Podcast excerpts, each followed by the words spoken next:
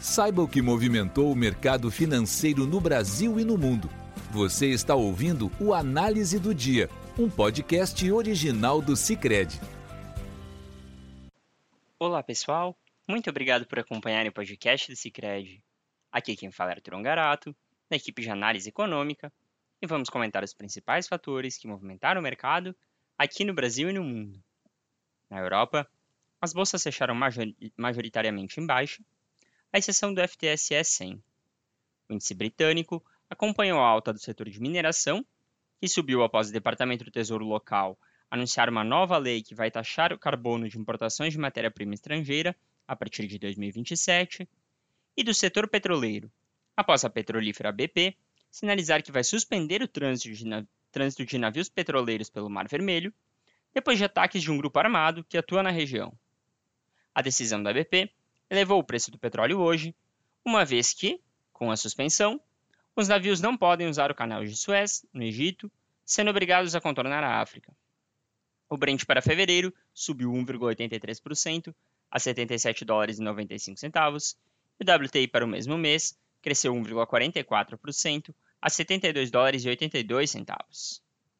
No campo de indicadores, o índice IFO de sentimento das empresas da Alemanha, do Instituto IFO, veio abaixo da expectativa do mercado, recuando de 87,2 em novembro para 86,4 em dezembro, na contramão da alta 87,5 projetada por analistas. O dia também contou com falas de, de integrantes do Banco Central Europeu, BCE, o dirigente do BCE e presidente do BCE da Eslováquia, Peter Casimir, afirmou que não é possível mover os juros para o próximo estágio, referindo-se à precificação do mercado de cortes já no início de 2024.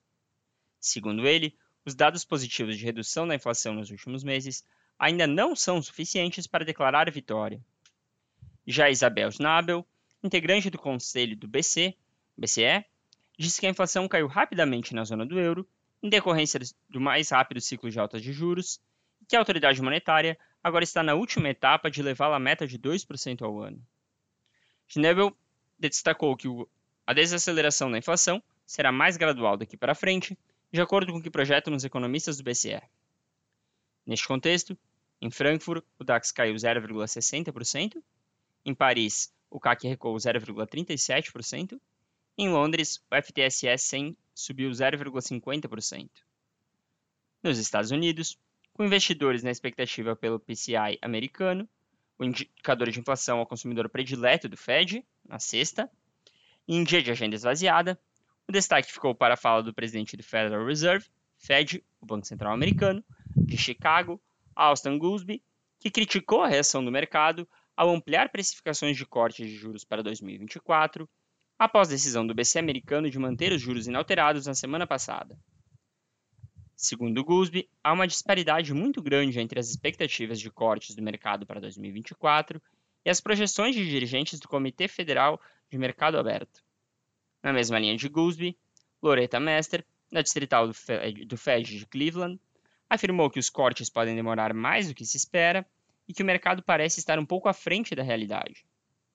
Sob pressão após as falas de Goolsbee e Mester, os treasuries fecharam em alta, os juros da T-Note de 2 anos avançaram a 4,47%, os da T-Note de 10 anos avançaram a 3,95% e os do T-Bond de 30 anos avançaram a 4,06%. Apesar das falas dos dirigentes do Fed, investidores seguiram otimistas por um afrouxamento nos juros e as bolsas americanas fecharam em alta. O S&P 500 avançou 0,45%, o Nasdaq subiu 0,61% e o Dow Jones ficou estável. Por fim, o índice DXY, que compara o dólar com as cestas de moedas estrangeiras, fechou próximo da estabilidade, subindo 0,01%.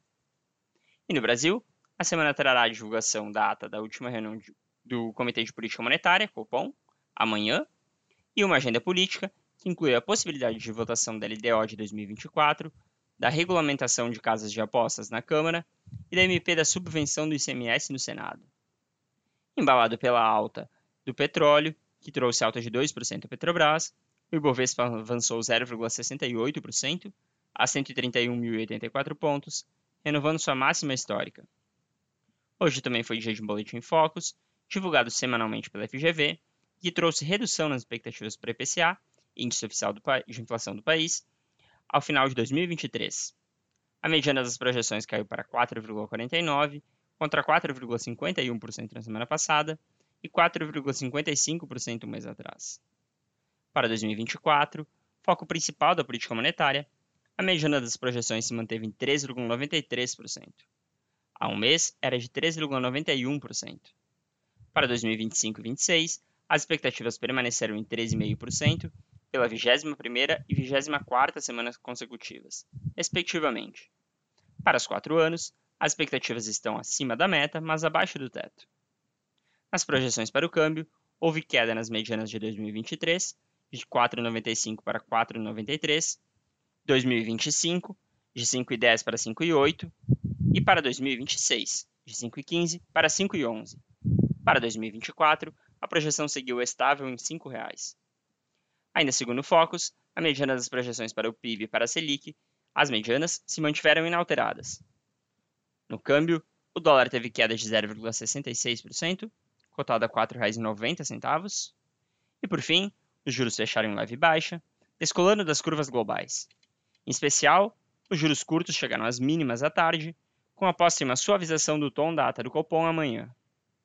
As taxas dos contratos de depósito interfinanceiro, DI, para 2025, caíram para 10,05% contra 10,07% sexta.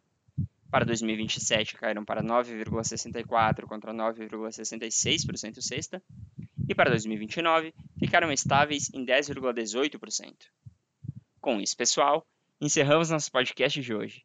Obrigado por estarem nos ouvindo. Esperamos vocês amanhã. Você ouviu o Análise do Dia, um podcast original do Cicred. Até a próxima!